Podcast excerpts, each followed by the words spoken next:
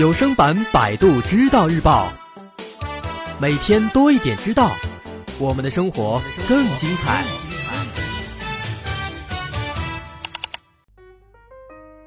在前几天，网络上开始疯传一个视频，视频上呢是一个乞讨的老人，只不过这个老人他的乞讨方式比较特殊，为了乞讨，他专门买了一个智能手机，然后呢给自己开了一个微信，把自己的微信二维码打印下来贴到自己这个杯子上，用二维码来乞讨。在这个视频当中能看见，老人不但是用二维码乞讨，而且坐在那儿。一副很淡定、很淡然的表情。那些施舍的人呢，就好比是发现新大陆了，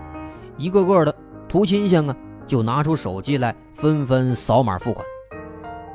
老人用二维码来乞讨这个点子，其实是得到了别人指点，所以呢，他为此特地花了几百块钱买了一个新的智能手机，然后打印了一张二维码贴在自己这个乞讨的水杯上。有时候有人想施舍，但是呢，扫码发现扫码扫不准，扫不上了。这时候呢，老人还会非常耐心的把手机拿出来，翻开相册，把这个相册里保存的二维码让别人来扫。这个老人后来有人问了，他是有这个九年的乞讨经验了，而且呢是第一次使用二维码，只不过没想到这么一个小举动引起了整个国民的关注。各家媒体都开始纷纷报道了。那么，在现在这个全民娱乐的时代，明星的花边新闻其实都已经渐渐的被人们麻木了。那么，这些很新奇的新闻，就好像是咱们现在这个阴霾之后的蓝天，给人一种细柔的小清新的感觉。所以，这条新闻就迅速的引起了人们的关注。在这条新闻当中，有的人是看到了乐趣。有的人是感受到了互联网改变生活的强大推力，只不过这位老人的做法，其实他也给无数人扇了一个狠狠的嘴巴，那种痛感就好比是流星飞逝，昙花一现，可却是真真切切的触及到了不少人的内心之痛。在世俗之下的我们，也许只是习惯了选择麻木应对，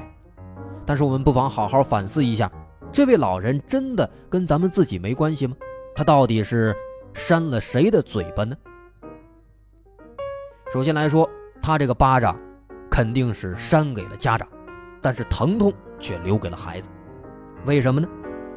因为有些家长自己不上进，哎，总是每天沉醉在自己之前的世界里边，用自己当年的成长背景和经验来教育自己的孩子，那孩子自然是难以接受的。作为家长，每天回家之后啊，就是玩手机呀、玩游戏呀、看电视、看电影、打麻将。但是呢，口口声声要孩子放学回家之后先写作业，没事之后再学习，这是一种非常讽刺的行为啊。这个老人他在得知乞讨越来越难的情况下，他只能寻求改变，去成长，去接触新鲜事物。那么，作为家长，总是说关爱孩子，但是为什么不愿意为了孩子的成长？选择跟他一块学习呢，而不总是天天说：“哎呀，这个题我不懂啊，我不会呀，怎么现在都出这样的题目了？怎么这个题越来越难了？”所以说，对于这样的家长来说，咱们不妨想一想，不要再说什么代沟了，那是作为家长自己不思进取的结果；也不要再说什么青春期叛逆了，那是因为你不去了解青少年的心理，不关注孩子的内心世界，把这个帽子全扣给孩子了。他承受得住吗？什么时候能够考虑一下自身的问题，能够身先士卒的关注自身成长，那么孩子的成长就会更加的健康，更加的快乐。相信每一个人也都会更加的高兴了。这是第一个巴掌扇给了家长。第二个巴掌扇给了职场上的老油条们。话说在职场上，有一部分人啊，每天倚老卖老，职场。遇到一些天花板了，就怨天尤人，抱怨行业环境，抱怨老板，抱怨上级领导，唯独不去反思自身，也不去想解决问题的办法，就典型的做一天和尚撞一天钟。所谓的经验呢，它只是一个某个时期的特定的产物，在市场变化不快的时候，经验可以用很多年，只不过现在呢，今非昔比了。现在最大的不变就是变，招不到人，就得怪现在的学生好高骛远；员工流失率大，就怪现在的人浮躁；业绩不好，就怪经济不行，等等等等。对于这些职场老油条来说，似乎成长只是新员工的事情，是年轻人的事情。那么，作为一个七八十岁的老人，在深圳这样一个高节奏社会里边，都能够拥抱新时代，懂得去投资自己，去武装自己，改变一个新花样。那么，作为职场上的老油条、老手了，我们就为什么不能够改变自己呢？所以说，陈旧的经验不一定适应当下。所以说，多花点时间去学习，去提升自己，武装自己的大脑。才是问题的根本解决之道。然后咱们再看第三个巴掌，扇给了那些迷茫的老板。是什么让老板们变得迷茫呢？有相当一部分原因是市场的急速变化，业务急剧下降。现在这个移动互联网时代，就好像是一把匕首，狠狠地插向了那些不创新。不求变的老板的心脏，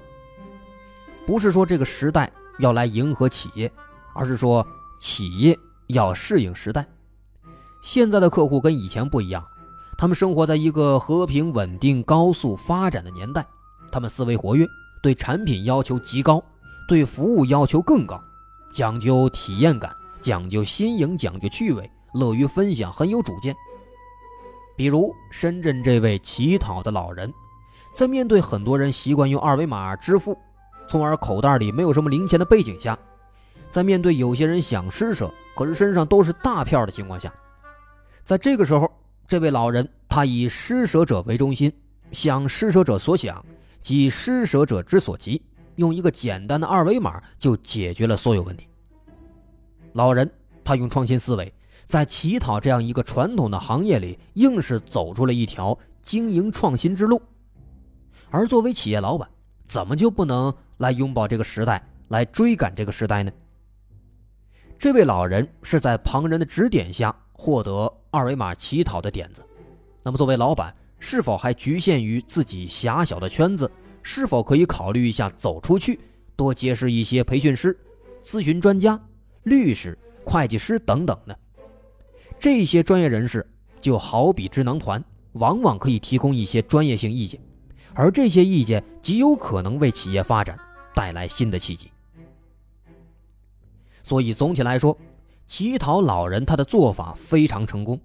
他用他的行动告诉我们改变的价值。如果说老人这一巴掌扇过来，你感觉疼了，那就不要再这样下去了，想想怎么改变自己，改变自己的生活方式吧。那如果说跟老人一样，你也去投资自己，从思维模式开始。当有一天你获得收获的时候，肯定也会回过头来来感谢这位老人的，他就是我们生命当中的那个贵人。好，这篇文章来自百度知道日报的合作机构粉笔学院。